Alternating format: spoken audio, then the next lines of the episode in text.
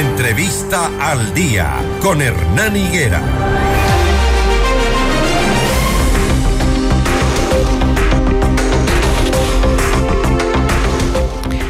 Durante tres días llevamos reportando a nivel profesional toda la situación que enfrenta Petroecuador, una de las más grandes empresas estatales que tiene el país y que es la proveedora de los recursos eh, del Estado. Nos ha dado mucho dolor saber cómo está la situación de infraestructura, sobre todo. Las condiciones eh, muy, muy, muy difíciles en las que se produce el crudo y se intentaba llegar al millón de barriles diarios, pero ya sabemos que va a ser imposible.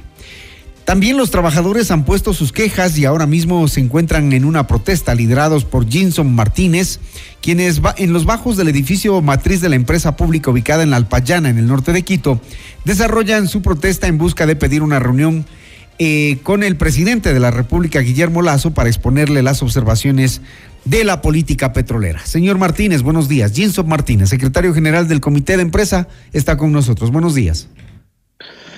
Muy buenos días, Hernán. Muy buenos días, comunidad ecuatoriana. Bueno, lo primero que queremos que nos cuente es eh, cuál es la evaluación que hacen ustedes, los trabajadores, en torno a la, mm, infraestructura que tienen para producir. Creo que estamos en los 500 mil barriles diarios y bajando, ¿no? Bueno, Hernán, eh, en el tema de infraestructura, pues tú lo has palpado, tú lo has vivido, he visto tu reportaje. Eh, y le ha, enseñado al país en las condiciones que nosotros los trabajadores pues nos encontramos para realizar nuestro trabajo, los tipos de vehículos que, que tenemos que usar, eh, las condiciones de los campamentos en las que estamos. Entonces, más que nadie pues lo has documentado y le has indicado al país. En el tema de producción, Hernán, hace 20 meses que más o menos inició este gobierno, teníamos una producción de 393 mil barriles. Eh, nunca hemos tenido los 500 mil como, como ha salido. Y desde en estos 20 meses eh, nosotros hemos sacado la, eh, de la página de la Agencia de Regulación y de la página de Petroecuador y le hemos hecho una carta al presidente de la República y se le hemos hecho llegar, indicándole que desde que se inició el gobierno, los gerentes que han ido pasando por la empresa le han venido mintiendo al ministro bueno, a los ministros que han pasado por ende, pues a, él como presidente de la República y él a los ecuatorianos. Porque nuestra curva va en, bajada.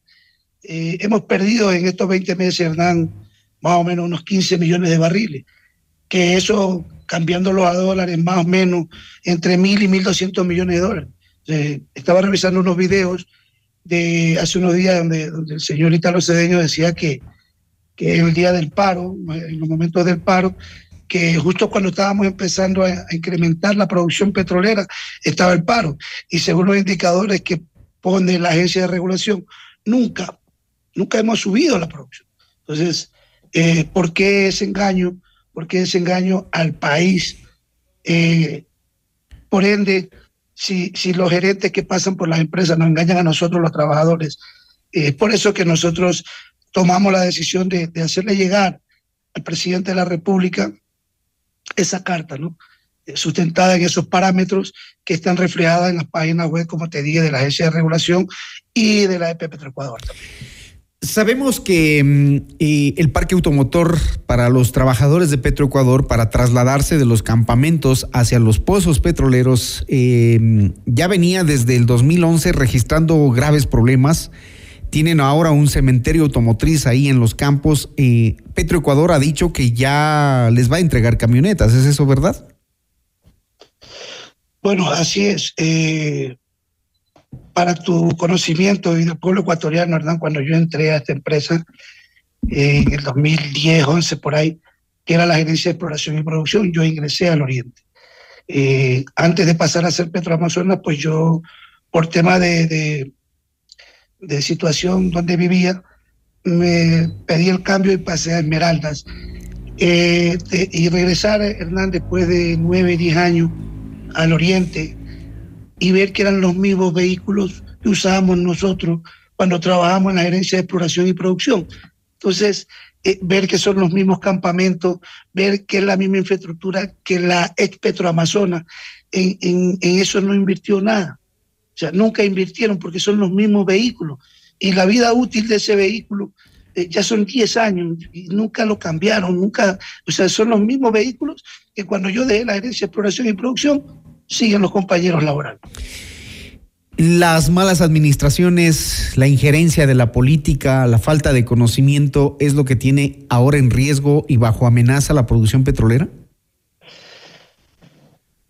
Exactamente, las malas administraciones. Yo creo que desde que empezaron a politizar la empresa, eh, viene toda esta problemática de, de, nuestra empresa, ¿no? Y es lo que le pedimos al presidente de la República que, que le ponga ojo a no, no solamente a Petroecuador, sino a todos los sectores estratégicos, que deje de politizarlo, que, que nos deje ser técnico, como nuestra empresa es. Nuestra empresa es altamente técnica. O sea, ¿de qué vale que nos ponga un administrador y esa persona que viene a gerenciar nuestra empresa, hablo en el tema de Petroecuador, viene con un equipo que tampoco sabe de lo que, de, lo que hay en nuestro sector, de lo que hay en nuestra empresa, qué es lo que se necesita para poder eh, poner a andar esta empresa al 100%, a tal punto que vienen, y está demostrado, Hernán, como tú has evidenciado el parque automotor, que vienen a preocuparse por otras cosas y no por el objetivo que tiene esta empresa, que es producir petróleo. ¿Por qué ustedes, si ven tantos actos de corrupción, mmm, lo, lo, los callan? Ustedes ven, saben quiénes son los funcionarios, los ven entrar, los ven salir, los ven circular con uno, con otro gobierno, saben, los identifican, ¿y por qué callan? A ver, mi administración, Hernán, tiene un año y medio, un año seis meses. Y nosotros el primer día hemos ido eh, marcando precedente, a tal punto, Hernán, que el señor que está hoy en día en la sugerencia de talento humano, cuando ingresé, él era la, era la misma persona. Y en esa época la, el gerente de la empresa era el arquitecto Pablo Luna. Entonces, mira, esa persona se dice que venía del Ministerio del Trabajo. Hernán, para que me entreguen mi registro en el Ministerio de, Relaciones Laborales, se tardaron casi 50 días. Un, un, trámite que no va más allá de 8 o 10 días.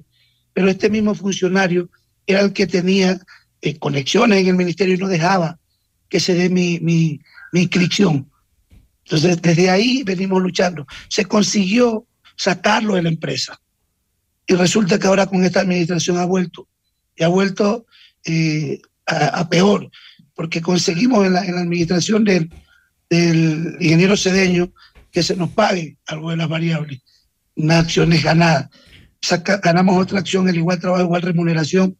Y resulta que, que se tira la pelota entre el gerente, el procurador y el procurador con el sugerente de talento humano. La disposición sale de gerencia, el procurador hace el criterio jurídico, dice que se pague en base a la sentencia y el sugerente de talento humano se dedica a interpretar. Entonces, la medida de hecho que tienen ahora, ¿hasta cuándo se va a mantener? Hasta que nos reunamos o con el presidente del directorio o con el gobierno. ¿Y cuál Nosotros es el riesgo no de seguir en paro? Perdón. ¿Cuál es el riesgo de seguir en paro? ¿Van a parar la producción? Bueno, nosotros en el tema de parar la producción, Hernán, te explico. Primero, tenemos falta de personal. Los compañeros están haciendo horas extras. Segundo, no tenemos los equipos básicos para realizar nuestros trabajos. Entonces, eh, la normativa interna dice que si no nos proveen de nuestros equipos básicos, nosotros no podemos realizar nuestras labores. Recuérdate que nosotros trabajamos en una empresa altamente técnica y riesgosa. Entonces, si no me das los equipos suficientes, no puedo ir a poner mi vida. Uh -huh. No puedo ir a, a, a sacrificar eh, mi familia, porque si yo no estoy o uno de mis compañeros está, es su familia la que está en riesgo. Entonces, nosotros nos presentamos, pero no realizamos nuestro trabajo. O sea, ya los trabajadores se cansaron de que si les faltaban los guantes, los compraban ellos. Si se les dañaba el vehículo y tú palpaste esa realidad en tu en, en la entrevista que hicieron, el recorrido que hiciste, que los compañeros decían que del, del dinero de ellos ponían para arreglar los vehículos, para comprar un sello, para comprar los guantes, para comprarse botas. Esa es la realidad, lamentablemente, en la empresa que genera más recursos para el país, eh, trabajando en medio de la pobreza. Pero también hay algunas otras cosas que sí quisiera comprometerlo a Jinson Martínez a hablar. En otra ocasión se nos vino el tiempo muy corto el tema de los contratos colectivos que también ha cuestionado el ministro de, Energía. Están ahora buscando la negociación de un nuevo contrato colectivo, estos recursos que salen de la empresa estatal. Pero, Jinsop, lo quiero comprometer para otra entrevista para abordar esos temas también. Ahora estamos cortos de tiempo. Siempre a la orden, Hernán, siempre a la orden para, para acudir y y a la entrevista que sea. Muchas gracias. El secretario general del Comité de Empresa de Petroecuador contándonos la realidad en la que se realiza la producción petrolera y los riesgos que corre en el país. 648.